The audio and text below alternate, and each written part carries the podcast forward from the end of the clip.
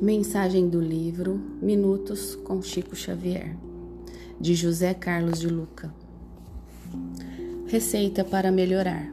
Citação: 10 gramas de juízo na cabeça, serenidade na mente, equilíbrio nos raciocínios, pureza nos olhos, vigilância nos ouvidos, interruptor na língua, amor no coração, serviço útil e incessante nos braços simplicidade no estômago, boa direção nos pés, uso diário em temperatura de boa vontade.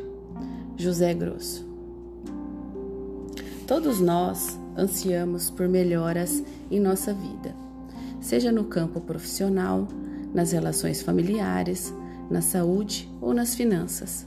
Almejamos algum tipo de melhoria diante dos obstáculos a que nos defrontamos a miúde, porém, acreditamos que essa melhoria está na obra dos outros.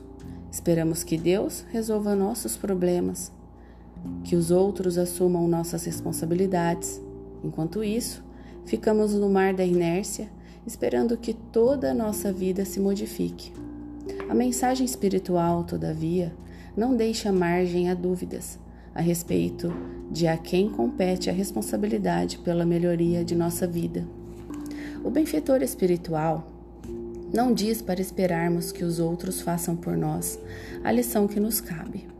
A orientação é dirigida a nós por meio de 11 atitudes práticas que, uma vez tomadas, irão trazer muitos benefícios em nossa jornada. É claro que jamais poderemos dispensar o amparo espiritual, mas acontece que Deus nada poderá fazer por nós se estivermos de braços cruzados ou mesmo de braços abertos aos desequilíbrios. A regra é que Deus ajuda a quem se ajuda. Deus nos empurra adiante quando decidimos andar. Deus abre as portas quando tocamos a campainha. Deus promove a saúde quando adotamos posturas saudáveis. Deus traz o amor quando amamos. Deus traz o emprego quando os nossos braços estão dispostos a qualquer trabalho.